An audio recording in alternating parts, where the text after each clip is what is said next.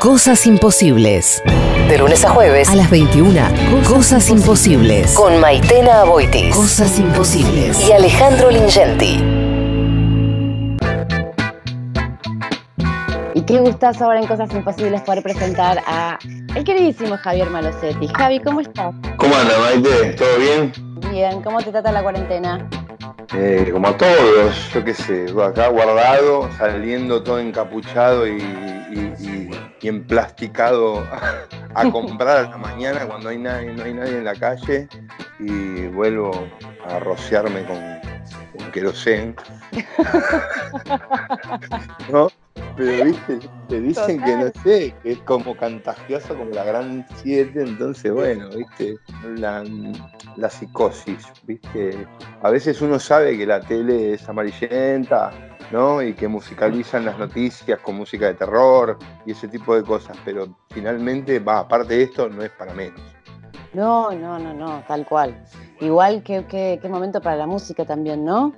Sí, la verdad que, viste, como hay que le estamos viendo como los lados, los lados los lados positivos, ¿no? Los, las aguas Sí. se descontaminan, la tierra descansa un poco de nosotros y, Ay, y los músicos nos conectamos con, no sé, con nuestros instrumentos y profundamente al estar en casa, viste, y, y con la mm, posibilidad de, de subir cosas, ¿no? Y voy viendo que todo el mundo está haciendo unos, unos videos buenísimos, ¿no? Bandas, ¿no? Como Eruca, que se grabaron un tema, cada uno en su casa, re bueno. Tenemos ganas con la colonia de hacer algo así también. Bueno, yo qué sé, me parece que ese puede ser el lado positivo a todo esto. ¿Y cómo fue la experiencia de la cigarra que cantaron todos? La cigarra, mirá, con Lito tenemos una relación de haikus, Lito Vitale. Sí. Eh, me, me escribió y me dijo, grabame un solo sobre el puente de la cigarra de una vuelta en do 100 bits por minuto de tempo. Eso solo me dijo. y yo acá puse un solo y me lo grabé y se lo mandé. Ni me dijo para qué era. Yo me imaginé que era esa, esas cosas este, titánicas que se manda con 60 cantantes de, todo, de todos los. ¿Viste? No sé, estaba Valeria Lynch, Woz. No, Valeria Lynch no, no sé. No, dije justo una que no está, pero está bueno, sí, claro. Empieza León, Pedro, este, Julia Senko, bueno, no sé, mil, mil cantantes buenísimos. Y, yo, y yo y Franco Luciani al final robando cámara, viste, un rato largo tocando ahí. Este, divino, la verdad que es muy emocionante, viste, lo que quedó al final. Y mucho mejor eh, realizado, la verdad que no le tenía tanta fe, viste, porque con los celus, viste, Claro, muy Eh, precario, de un modo. se filma en la casa, viste, entonces, bueno, que mucho no se puede hacer, pensé. Sin embargo, quedó esa, esa joyita, ese regalito tan lindo, ¿no? Y siempre, no sé, si viene de la mano de Juan Car y Red Solidaria, me parece que tiene ahí un fondo un poquito más profundo y, y- y valioso. Sí, completamente, completamente de acuerdo. Y así se recibió, creo, así creo que lo recibió la gente también. Oh, todos emocionados. La verdad que quedó algo emocionante, ¿no? Como ese chat, eh, entendiendo que cada uno está en su casa, en una situación como bélica, ¿viste? No sé, o qué, Sí. ¿viste? Eh, es muy loco todo, ¿viste? Y sin embargo la música se abre camino, ¿viste? Creo que ahora más que nunca. Y aprovecho para que hablemos un poco de eso. Bueno, se está comparando mucho en cuanto a comunicación y también en lo que pasó con el arte con la Segunda Guerra Mundial, con otras condiciones nada que ver, pero dos razones que pararon al mundo de una forma u otra. Y en la Segunda Guerra Mundial ahí el jazz, el swing fueron fundamentales para que la gente pueda seguir viviendo y salir adelante. ¿Cómo ves eso ahora? Digo, ¿con qué te late que, que, puede estar sucediendo ahora con respecto a la música? Eh, para mí, eh, el, bombazo es el, modo, el modo de llegar a la gente.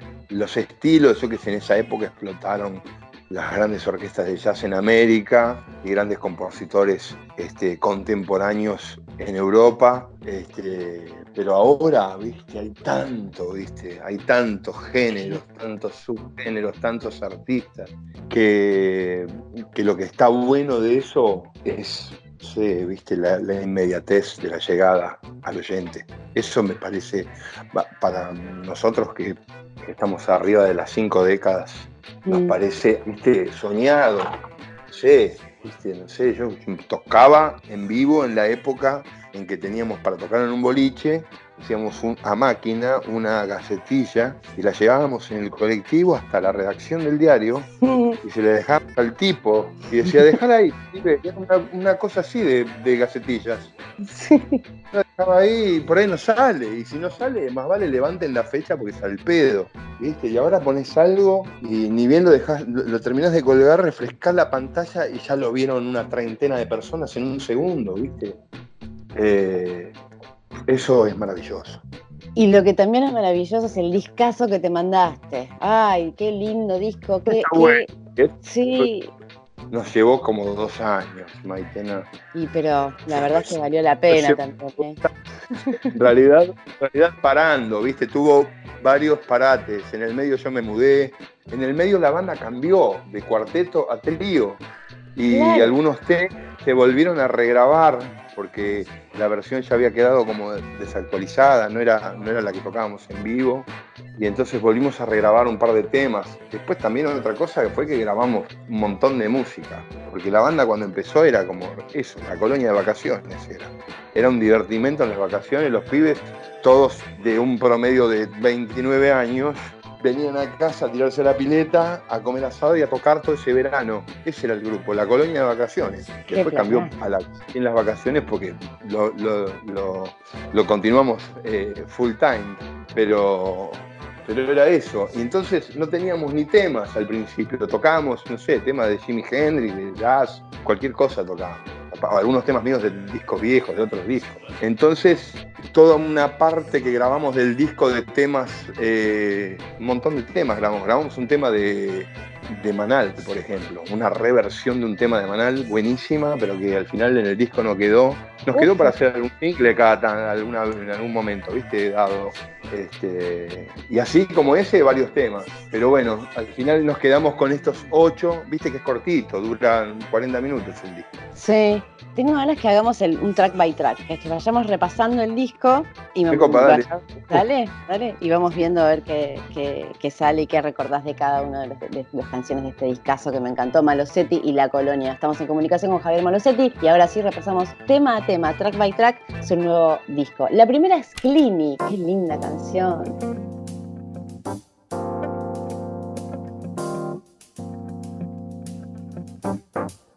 Eh, Clini es una canción que abre el juego en un momento para la banda a, a lo que después termina siendo un sonido y una, y una personalidad y un, digamos, una dirección puntual. ¿no? Con, con Clini arrancó eso, fue la primera composición que hice para la banda cuando todavía tocábamos este repertorio de muchas cosas temas que no son míos o temas de otros discos.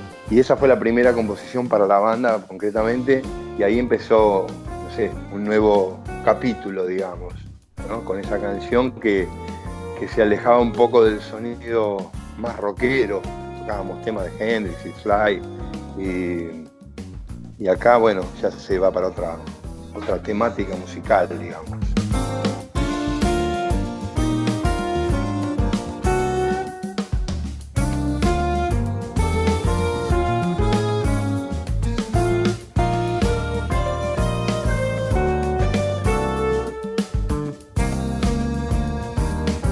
Tiene la impronta propia de la colonia, digo, se siente Sí. también eso, ¿no? Ahí, ahí sí, bueno, ahí arrancó todo, ¿viste? Y después, bueno, los temas, los siguientes, los subsiguientes compuestos eh, con la colonia en mente eh, tienen, se han pasado por los mismos filtros y tienen como una, por lo menos yo les veo una familiaridad. El tema número dos es Rusty. Ese es uno de, es uno eh, reformulado, no está igual, porque era un, un tema de una banda que yo tenía que se llamaba JM4. Y, y lo grabamos en un disco que después no salió nunca. Recordás que mi último disco es En Vez, de 2012. Hace Sí. un montón, ¿viste? Y en el medio hubo dos discos, truncos. Uno de jazz clásico, uno eh, otro con JM4. Este, y ese disco tenía una, una proto versión de, de Rusty que Sí. siempre giró en torno al trombón y a, y, lo- y a los arreglos de varios trombones como, no sé, nada que ver la música, ¿no? Pero Willy Colón y, y Rubén Blades con todos esos arreglos de solo trom- de varios trombones tocando a voz, nada Total. que ver la música, pero ese sonido siempre me quedó, este, eh, me quedó ahí como, ¿no? En algún lado como algo lindo para usar en algún momento y vino Juan Canosa, que, que es el número uno del trombón, y se tocó todo, tocó todos los trombones que están grabados, todas las voces, hizo su solo.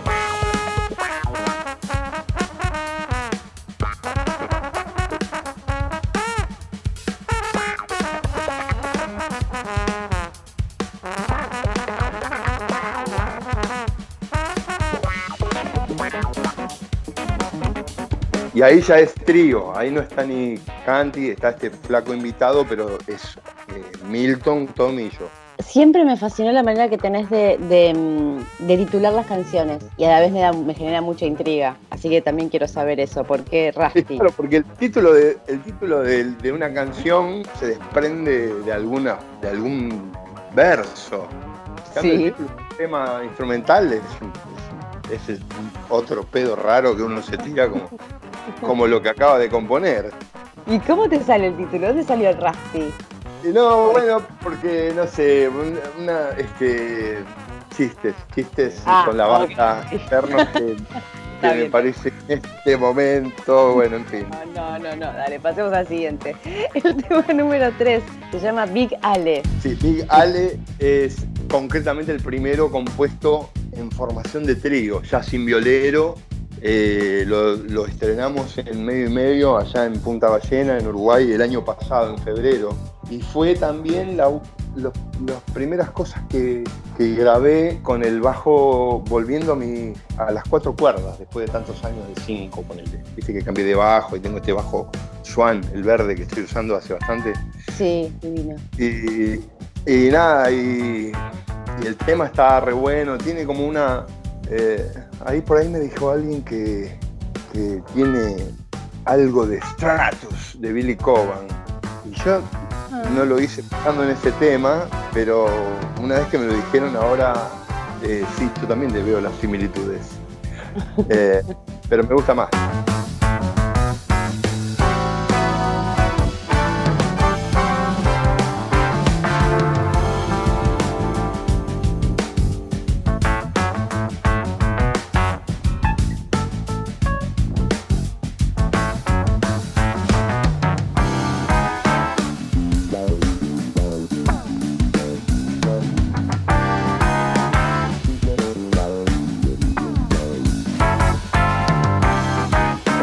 Que este, este está más bueno, digo. Le mandamos un beso. Después sigue Puerta y Regazo. Puerta y regazo, bueno, le puse, o sea, uno es puerta y el otro Ah. es regazo. Pasan dos cosas en este tema. Una intro de bata, de, de banda, con bata, viola, teclados, bajos.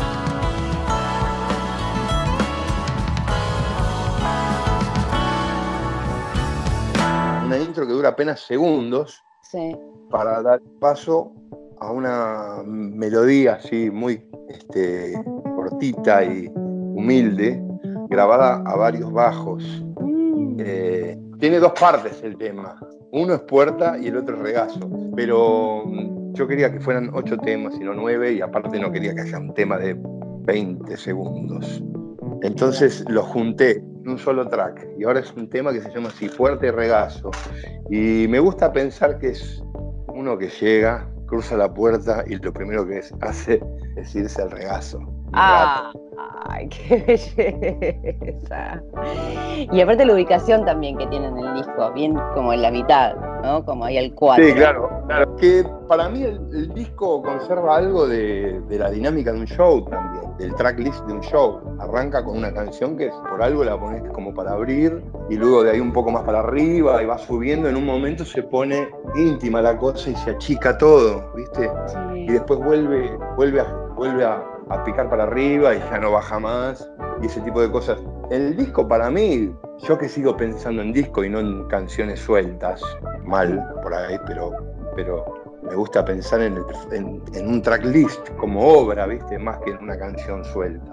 Claro. Aunque en día la cosa es así. Este, entonces lo veo, lo veo como con la misma curva orgánica de, del show en vivo. Entonces ese, e, ese tema ahí en medio que vos decís respeta un poco las dinámicas, ¿viste? Que hacemos en vivo, que los pibes se van y me quedo solo tocando un poco. Después también viene la canción de Ray Charles, que también es otro momento íntimo en medio de toda la vorágine del trío, que en realidad tiene una energía bastante más este, fuerte, digamos, ¿no? Y más arriba. Aleluya, I love her so. Let me tell you about a girl I know. She's my baby and she lives next door. Every morning before the sun comes up, she brings me coffee in my favorite cup. That's what I know. Yes, I know. Hallelujah, I just love her so. When I'm in trouble and I have no friend, I know she go with me until the. I smile at them me so. That's what I know. Yes, I know. Sí, esa es una canción de Ray Charles clásica que la conocemos todos y que pertenece a ese segmento del medio donde lo hago cantar a Milton, que la rompe en 20.000 pedazos. Y lo, lo libero del teclado, entonces lo acompaño yo con el bajo, hacemos como dúo de bajo y voz y después ese dúo termina, terminamos estando los tres de vuelta porque es como un momento de unplugged, ¿no? Donde Tommy toca con una escobillita muy chiquita y es solamente el bajo y la voz de Milton. Eso pasa en los shows siempre y los temas van variando. En ese momento puede ser un negro espiritual, algo del visito, o algo de los Beatles, o este tema. Y este es el que finalmente elegimos para poner en el disco. Es el único que no compuse yo. El resto son todas composiciones originales tuyas. Sí, sí. Y qué bueno lo que contás de cómo lo pensaste, porque ahora entiendo también por qué la experiencia de escuchar el disco resulta tan satisfactoria, además de que son todas canciones muy bellas y todo lo que suena te provoca belleza. Digo, también hay una cosa de la experiencia del vivo. Digo, recuerdo la sensación de escucharlo, lo escuché ya varias veces, y de tener, de que me dé como una compañía distinta. Ahora entiendo por qué, por lo que contás. Como que estás Sí. más cerca del disco. Sí, la verdad que siempre es una idea que, va, yo qué sé, de armar la, la- la lista de temas del show. Este, después uno, si vas a presentar ocho temas, viste, me parece que el, el desarrollo, igual es el desarrollo de un show, pero resumido, ¿no? Porque en 40 minutos. Bueno, tocamos, nos damos una manija que hasta las dos horas no nos bajamos. Y después viene la canción más larga, tal vez más desarrollada, que se llama. ¿Se llama Kids? No. No, KDS. Ah, ok. ¿Qué es KDS? K- KDS es una sigla, se quiere decir Keep Dancing Sadly. Sigue bailando tristemente. Yo tenía una canción, yo tenía una canción en un disco de Electro Hop que se llama Ten, que se llama Sad, no, Electro, perdón, de 2009, Electro Hop. Se llama Sad Dance, como un baile triste.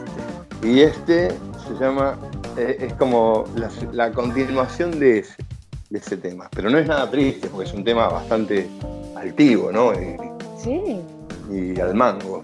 Mirá. Pero tiene ahí un gancho en la melódico que, eh, que tiene que ver con aquella melodía de ese tema.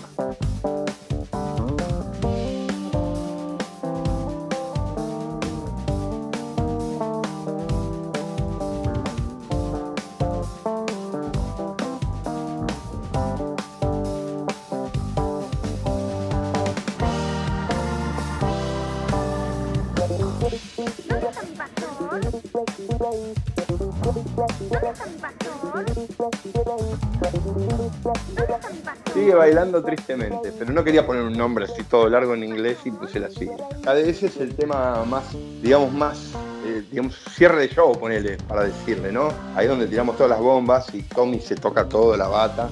Y lo tenemos al gran Hernán Jacinto haciendo un solo de piano que es increíble, por eso quería citarlo acá, que, que para destacar.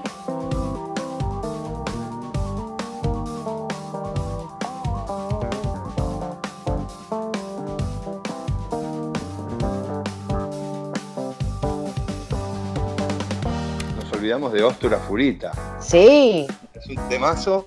Y está Dami Carvalhal, percusionista de Electro invitado ahí. Y, y ese también tiene algo, el título es por, por, por el, el cocinero japonés de gourmet.com, que una vez estaba haciendo ostra frita y decía mucho Ostura Furita, Ostura Furita.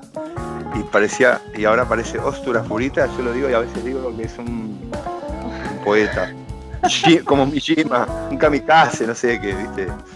Y es el japonés este que decía ostra frita y que lo rebanco. Y de ahí el no, viste que yo sabía que tus, los nombres de tus temas siempre tienen una historia recopada atrás, como Sí. pensada.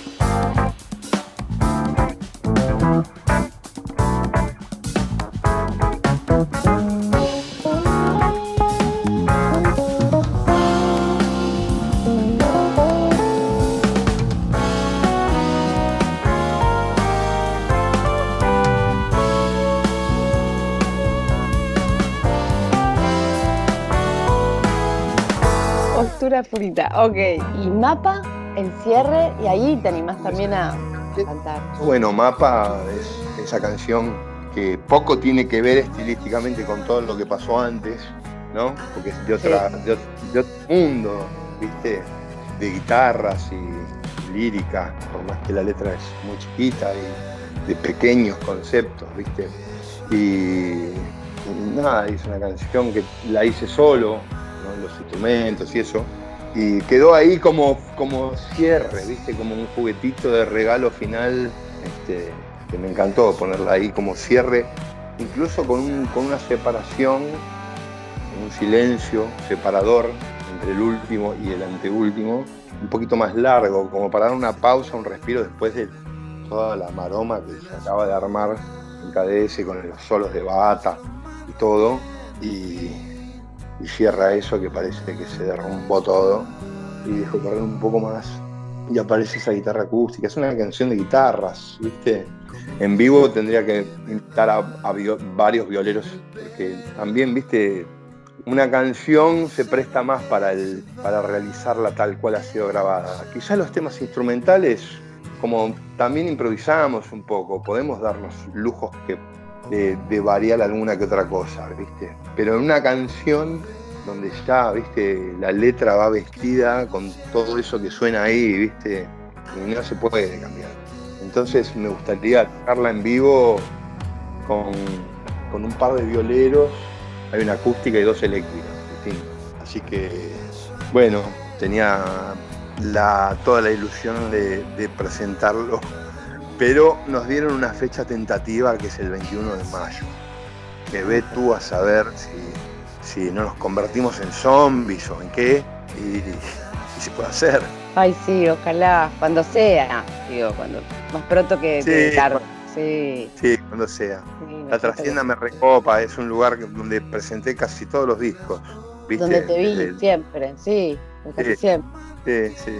No, te queda muy bien ese lugar, concretamente la trastienda es como que estás en tu casa, la jugás muy de local, además que es un lugar muy lindo para ver y escuchar shows, como se escucha todo divino. Está re bueno el lugar. La verdad que a mí, para mí es uno de los más lindos, ¿viste? Es una sala que, no sé, o sea, de esa capacidad, ¿viste? Puede haber otros lugares, pero esa sala es una sala como caliente, ¿viste? Como eh, ha pasado tanto, ¿viste? Y pasa, tocamos con Luis ahí, ¿viste? Con Tangalanga sentado al lado, ponele.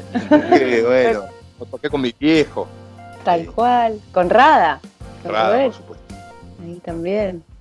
Sí, sí, Eh, una de las cosas que extra- extraño mucho de, de- de no tener, de esto de que no se está usando tanto el formato físico de los discos, es dos cosas. Una, la- los, los músicos que participaron, si querés nombrarlos quiénes son o cuántos fueron.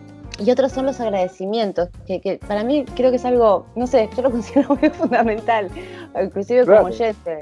Sí, sí, eh, estoy de acuerdo. Eh, el disco, eh, la idea era sacarlo pocos días después de, de- de la subida oficial a las, a las plataformas de música, Mm. eh, era sacarlo en físico también, cosa que me encantaba. Aunque nadie escuche un CD, me encanta que todo ese, ese conjunto de canciones están dentro de un coso que te lo doy en mano, ¿viste? Y aunque no lo pongas, vos abrís la tapa, ¿viste? Y, y aunque no pongas el disco y lo escuches de, de Spotify, tenés la información, las fotos. Para mí, eh, el objeto, la, la cosa tangible es muy importante. Pero aparte vos me invitás a tu programa y yo te digo, sí, saqué un disco, ¿y qué te doy? ¿Un link? Claro. No, tiene no ninguna onda. Pero No, este disco, pues no sé, lo pondrás colgando del espejo retrovisor del auto, o que, de adorno, o no sé, pero. o de posavasos, ¿viste? Pero al final no quedó en veremos, porque no se hizo nada. También teníamos la idea de sacarlo en vinilo, pero estábamos empezando a charlar y nadie más se juntó con nadie hasta nuevo aviso. Así que las ideas continúan, están en pausa. Pero por suerte, viste, llegamos a colgarlo y a la gente le recopa y lo estás reescuchando. Pero bueno, sí, podemos hablar de, de las formaciones y de los agradecimientos. Las formaciones, básicamente, Tommy Sainz en la batería, Milton, Amadeo, teclados y voz, y yo toco el bajo, algunas guitarras y canto también, algunas percus también. Bueno, salvo Mapa, que, que toqué la bata, las guitarras, el bajo, y canté, y, y un tecladito y eso. Después los invitados son Ezequiel Cantero, guitarra, Daniel Carvajal, percusión, y eh, el trombonista Juan Canosa y el pianista Hernán Jacinto. Eh, Qué Dream Team, ¿eh? Sí, sí, muy bueno. La verdad que músicos increíbles, todos muy pendex. Yo, o sea, me copa eso también, ¿no? Que son músicos re jóvenes, ¿viste? Y que tienen así como un lenguaje y una madurez artística impresionante. Tommy, ¿viste? Tommy, no sé, yo no consigo mi música sin que toque él. Es más, para componer siempre pienso en los grupos que, se le dan a él y que, que él acostumbra a tocar o la manera que tiene de tocar está muy presente en el momento de componer porque sé dónde vamos, dónde el tema va, va a brillar, ¿viste? Con él. En qué, en qué tempo, en qué marcha, digamos.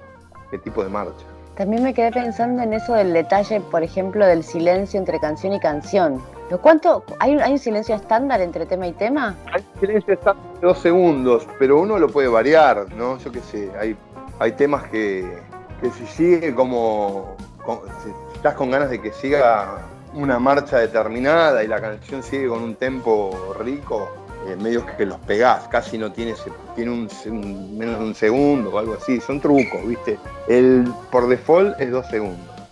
Y después, bueno, también separar más, viste, como no sé, los primeros como siempre fueron los Beatles con Her Majesty, viste, el último tema de Abbey Road, que está como, que canta McCartney con una guitarrita separadísimo de, de The End, viste, separado Sí, como 10 rápido. segundos, claro. este, así como separadísimo que te parecía que terminó el disco y allá estaba ese último regalo escondido, viste, que era... Y bueno, nada, ese es un buen truco. Yo, yo, lo- creo que lo debo haber copiado de ahí. Y tenemos que usar la imaginación en estos tiempos. Y si tuviese que estaría abriendo el librito del disco, en la parte de dedicación o gracias, ¿quiénes estarían o Sí. qué, qué nombrarías? Eh, están, por ejemplo, está bueno que me lo preguntes porque hay cosas que mucha gente este, me dice, che, tal cosa, y, y está todo detallado ahí. Por ejemplo, las dedicatorias. Vigale es para nuestro ma- manager, que se llama Alejandro Mainaro, que es gran personaje. digamos, Ok. ese tema. Ahorita para, para el cocinero Ono y, y Mapa para Titi, mi novia, con todo mi cariño. KDS es la caprichosa continuación de Sad Dance del disco Electro Hope. Y después yo puse unos pequeños pentagramitas muy chiquitos donde dice uno, yo tomé esto de Carnavalito de Joe Zawinul. Y ahí hay un pequeño pentagrama con pases, porque hay una cosa del bajo que, que la toco que, que es de él dentro de KDS. Y después dice también esto de Teen Town de Jaco Pastorius. Y hay un compás de un pattern que aparece en un momento. Y abajo puse, espero no ofender a nadie. En las versiones en vivo de KDS aparecían estos pasajes y ahí se quedaron. ¡Ah! ¡Qué maravilla! Choreo. Eh, Hay, un, hay dos compases de Sawino y hay un compás de, de, de- de Jaco Pastorius. Chao. No digan, eh, qué chorro, porque yo les estoy avisando que. Aparte, ¿entendés? con el pentagrama incluido, que no, no, no- se pueden quejar. Te voy a mandar para que lo veas. Este, el arte está muy lindo, lo hizo un pibe que es un otro, otro pibe así como un 20, un, no sé, su 24, su 26, su 20, no sé, por ahí. Muy talentoso con, con la, es con el arte digital y hizo el video de Rusty con ese trajambón que vuela, Sí. no sé si lo viste. Video de Sí. animación, ¿viste? Muy Y- él hizo la tapa también, con fotos de Laura Tenenbaum, muy grosas, una foto de Jessy con Nena también de vivo y fotos de los pibes. Creo que son fotos de un show en el Teatro Roma de Avellaneda, por lo que recuerdo, a juzgar por cómo estamos vestidos. Y me acuerdo la camisa que tenía yo y la camisa que tenía Milton. Por... Y nada, yo qué sé, no, no tengo más nada para decir. Sí, bueno, agradezco mucho las marcas que me ayudan, ¿no?